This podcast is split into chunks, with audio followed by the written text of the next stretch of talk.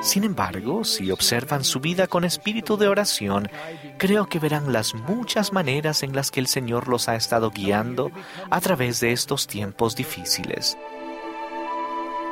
Bienvenidos a este episodio del podcast de la Conferencia General. Hoy escucharemos el discurso del presidente Russell M. Nelson, lo que estamos aprendiendo y que jamás olvidaremos. Mis queridos hermanos, cuánto he anhelado estar con ustedes en esta reunión virtual. La última vez que tuvimos una sesión general del sacerdocio fue en la conferencia general de abril de 2019. ¿Cuántas cosas han sucedido en los últimos dos años? Algunos de ustedes han perdido a seres queridos. Otros han perdido su empleo, su modo de vida, o han visto afectada su salud. Además, otros han perdido el sentimiento de paz o el de esperanza en el futuro. Mi corazón está con cada uno de ustedes que ha padecido estas u otras pérdidas y ruego constantemente que el Señor los consuele. Sigan dejando que el Señor prevalezca en sus vidas, pues sé que Él seguirá siendo tan optimista acerca del futuro de ustedes como siempre lo ha sido. A pesar de las pérdidas que hemos padecido, también hay algunas cosas que hemos encontrado. Algunos han encontrado una fe más profunda en nuestro Padre Celestial y en su Hijo Jesucristo.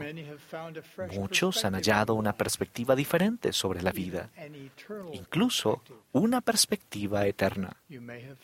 Tal vez ustedes hayan desarrollado una relación más fuerte con sus seres queridos y con el Señor. Y espero que hayan encontrado una capacidad mayor de escucharlo y de recibir revelación personal.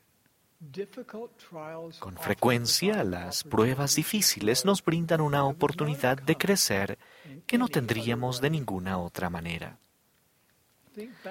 Piensen en los últimos dos años. ¿Cuánto han crecido? ¿Qué han aprendido? Tal vez su deseo inicial sería poder volver al 2019 y quedarse allí.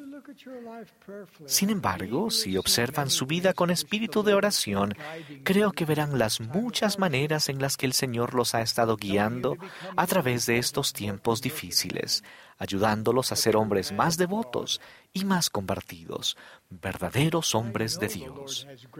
Sé que el Señor tiene planes grandes y maravillosos para nosotros, individual y colectivamente. Con compasión y paciencia Él nos dice, sois niños pequeños. y todavía no habéis entendido cuán grandes bendiciones el Padre ha preparado para vosotros y no podéis sobrellevar ahora todas las cosas. No obstante, sed de buen ánimo, porque yo os guiaré. Mis queridos hermanos, testifico que ciertamente Él ha estado y está guiándonos todo el tiempo que procuramos escucharlo.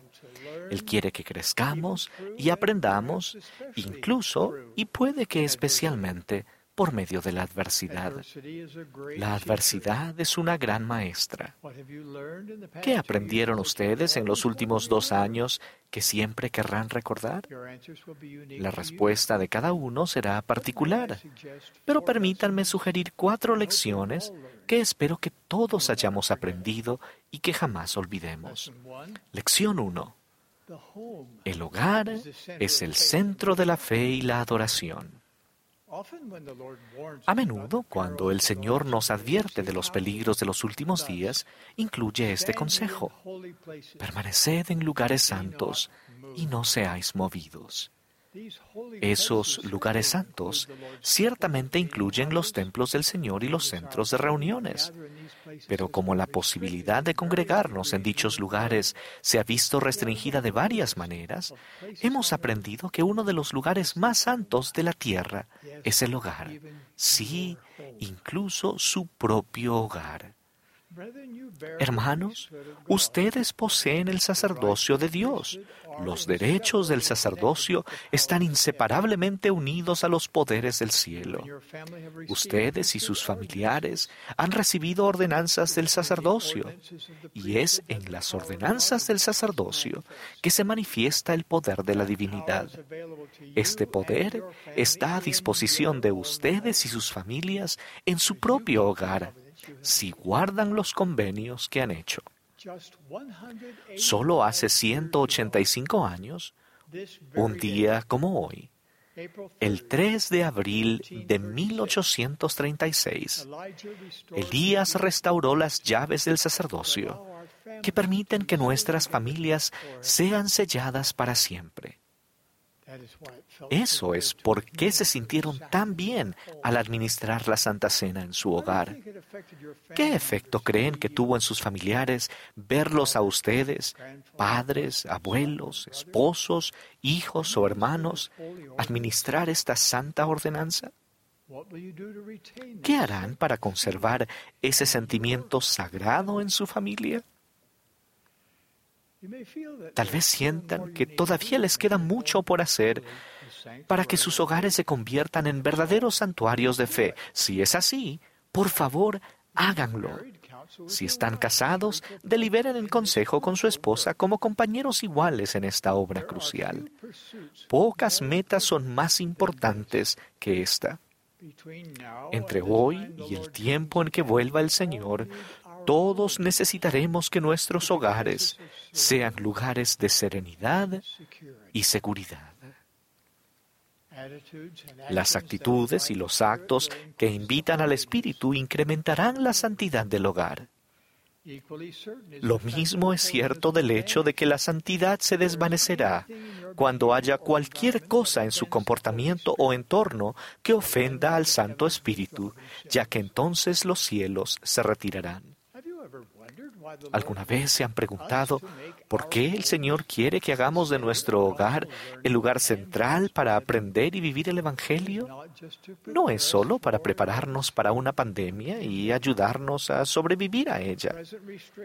Las restricciones presentes que afectan a las reuniones terminarán algún día. No obstante, su compromiso de hacer de su hogar su santuario principal de fe no debe terminar jamás a medida que la fe y la santidad disminuyan en este mundo caído. Aumentará su necesidad de tener lugares santos. Los insto a seguir haciendo del hogar, su hogar, un verdadero lugar santo y a no ser movidos de este objetivo esencial. Lección 2. Nos necesitamos unos a otros. Dios quiere que trabajemos juntos y nos ayudemos mutuamente.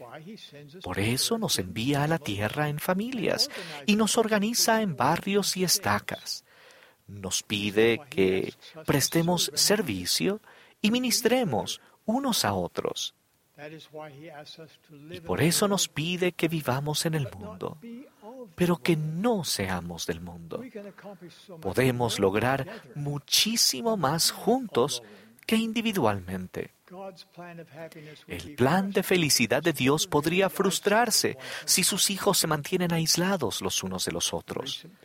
La reciente pandemia ha sido singular en el sentido de que ha afectado a todo el mundo prácticamente a la vez y si bien unos han padecido más que otros, todos hemos pasado por algún tipo de dificultad. Por este motivo, nuestra prueba común tiene el potencial de contribuir a unir a los hijos de Dios como nunca antes. Por eso les pregunto, ¿esta prueba compartida los ha acercado más a sus vecinos y a su prójimo, a sus hermanos y hermanas del otro lado de la calle y de todo el mundo? A este respecto, los dos grandes mandamientos pueden servirnos de guía. Primero, amar a Dios y segundo, amar a nuestro prójimo. Demostramos nuestro amor por medio del servicio. Si saben de alguien que está solo, acérquense a esa persona, aun cuando ustedes también se sientan solos. No es preciso tener un motivo, un, un mensaje ni un asunto que tratar. Basta con que digan hola y muestren su amor. La tecnología puede ayudarles. Con pandemias o sin ellas, cada preciado hijo de Dios necesita saber que no está solo. Lección 3. Su quórum del sacerdocio está para hacer más que solo reuniones. Las reuniones dominicales de quórum se cancelaron por un tiempo durante la pandemia y ahora algunos quórums pueden reunirse de manera virtual. Sin embargo, la obra que el Señor ha encomendado a los quórums del sacerdocio nunca tuvo como objetivo estar limitada a las reuniones. Las reuniones son solo una pequeña parte de lo que significa y lo que puede ser un quórum. Mis hermanos del sacerdocio arónico y de los quórum de élderes, amplíen la visión de por qué tenemos quórums. ¿Cómo desea el Señor que ustedes utilicen el quórum para llevar a efecto su obra hoy mismo?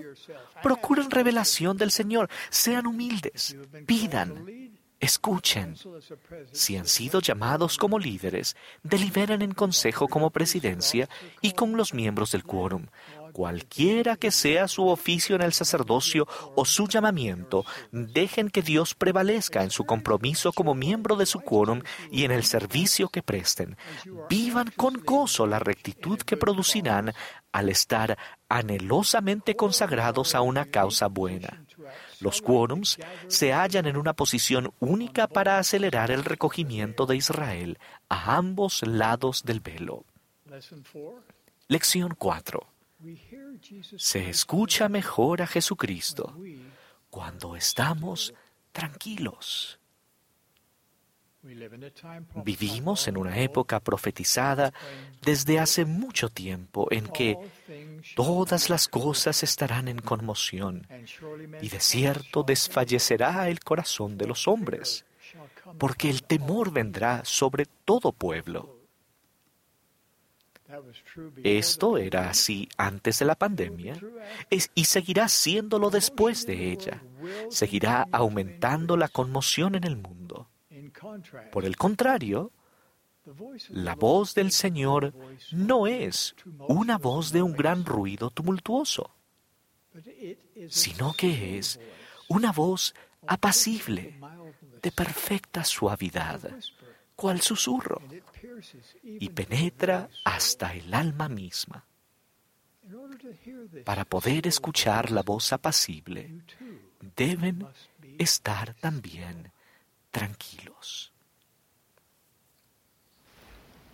La pandemia ha cancelado de forma provisional las actividades con las que llenaríamos normalmente nuestra vida.